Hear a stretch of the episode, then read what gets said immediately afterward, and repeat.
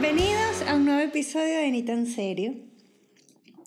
Eh, recuerden suscribirse al canal, activar las notificaciones, dejar sus comentarios, eh, sugerir temas, compartir con nosotros, seguir por, seguirnos por nuestras redes, arroba Natalie Bayer, arroba ni tan serio, vayan y visiten el Patreon, sugieran cositas que podamos hacer por allá. A mí se me está ocurriendo una idea estupenda, sobre todo para la gente que vive en Argentina.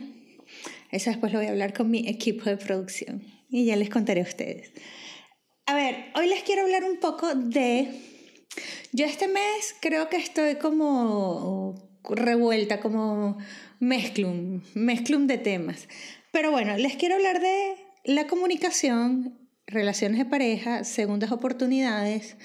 Eh, no todos los hombres son maltratadores. Eso también es importante porque el mes pasado estuve hablando mucho del machismo y el mes de la mujer y todo esto.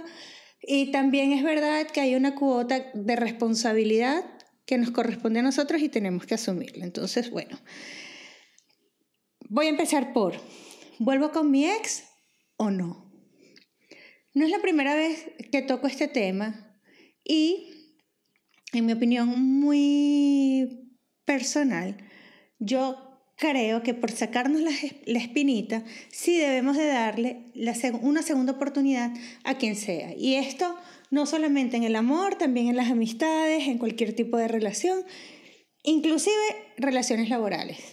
Ahora, ojo, que tú des una segunda oportunidad no necesariamente significa que las cosas van a ser diferentes.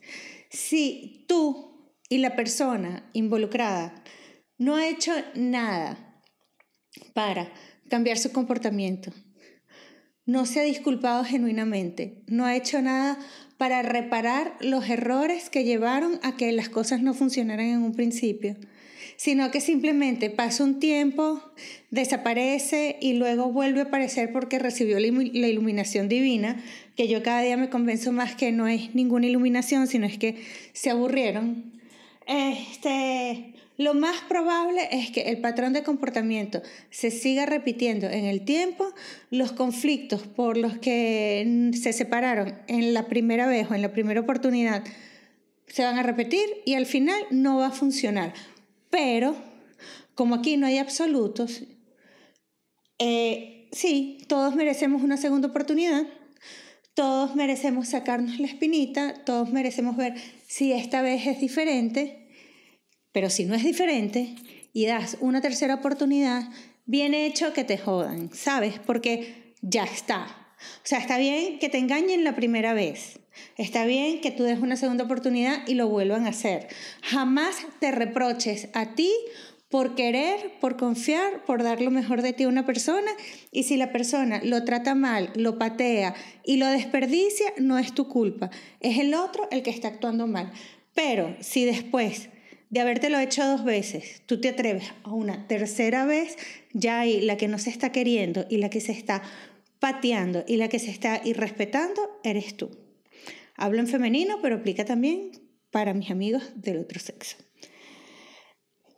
Otra cosa y en relación a, lo mismo es el tema de, no bueno, es que él es un machista, él es un patán, él es un maltratador, él es un tal, él es un... ¿Por qué? Bueno, porque me habla feo y me grita.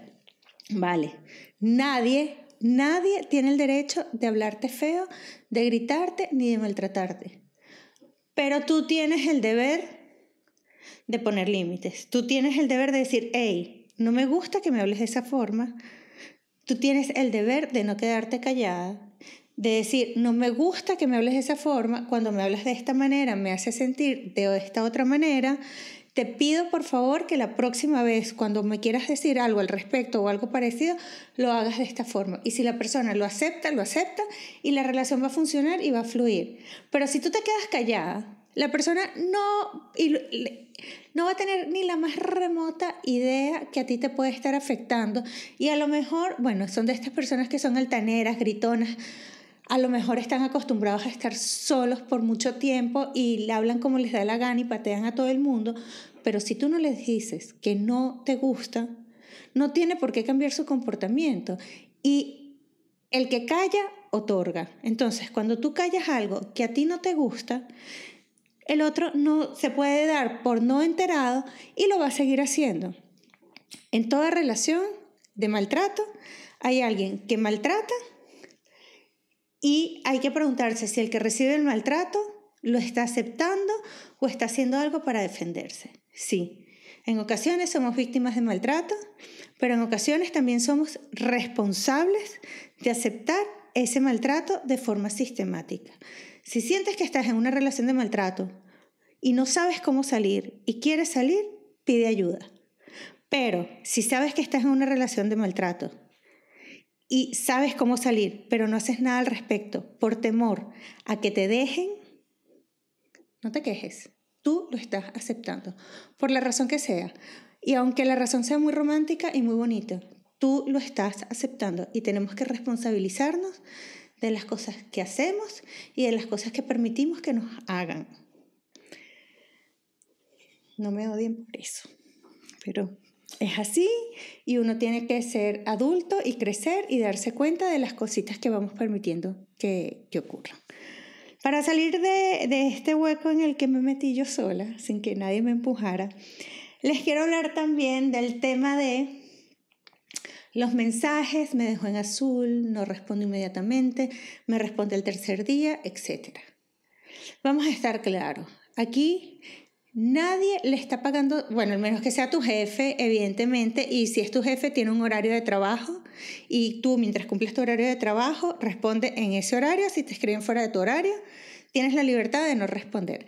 Pero ese no es el caso. En nuestras relaciones interpersonales, en nuestras relaciones de la vida cotidiana, si tú le escribes a una persona, la otra persona no está en la obligación de responderte inmediatamente. No está en la obligación de dejarte, de no dejarte en azul. No está en la obligación ni siquiera de no responderte y darte una explicación de por qué no te respondió. O sea, todos tenemos una vida, todos tenemos nuestras circunstancias, todos tenemos nuestras propias situaciones y nuestros propios dramas y hay momentos en los que estamos más disponibles que otros y hay veces que simplemente no queremos hablar.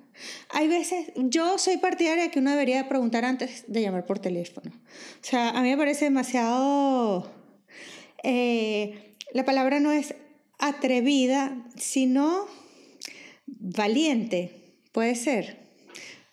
Ahorita no, no, me acuerdo cuál es la palabra, pero a mí me parece demasiado temeraria aquella persona que de la nada coge el teléfono, te llama y espera que tú atiendas. O sea, yo le tengo como cierto pánico al teléfono cuando suena y por lo general no lo atiendo al menos que esté esperando la llamada.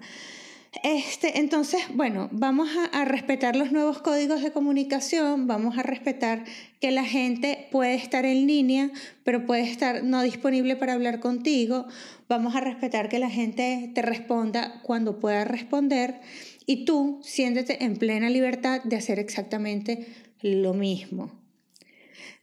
El cuento de es que yo hago lo que quiero que me hagan no funciona tampoco porque, como les dije anteriormente, aquí nadie es adivino, aquí nadie lee mentes. Lo que tú quieras, pídelo. Si el otro te lo da, excelente. Si el otro no te lo da y tú aceptas que el otro no te lo dé, perfecto.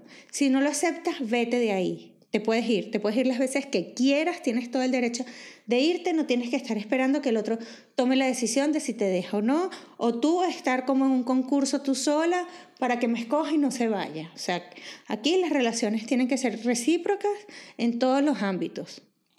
Entonces, si tú estás en un sitio y te tratan bien y te quieres quedar, genial, y si te quieres ir, vete, y si te tratan mal, vete dos veces. No te quedes en donde no te sientas bien tratado, pero aprende a pedir las cosas, aprende a hablarlas, aprende a comunicarlas, porque el otro no es adivino.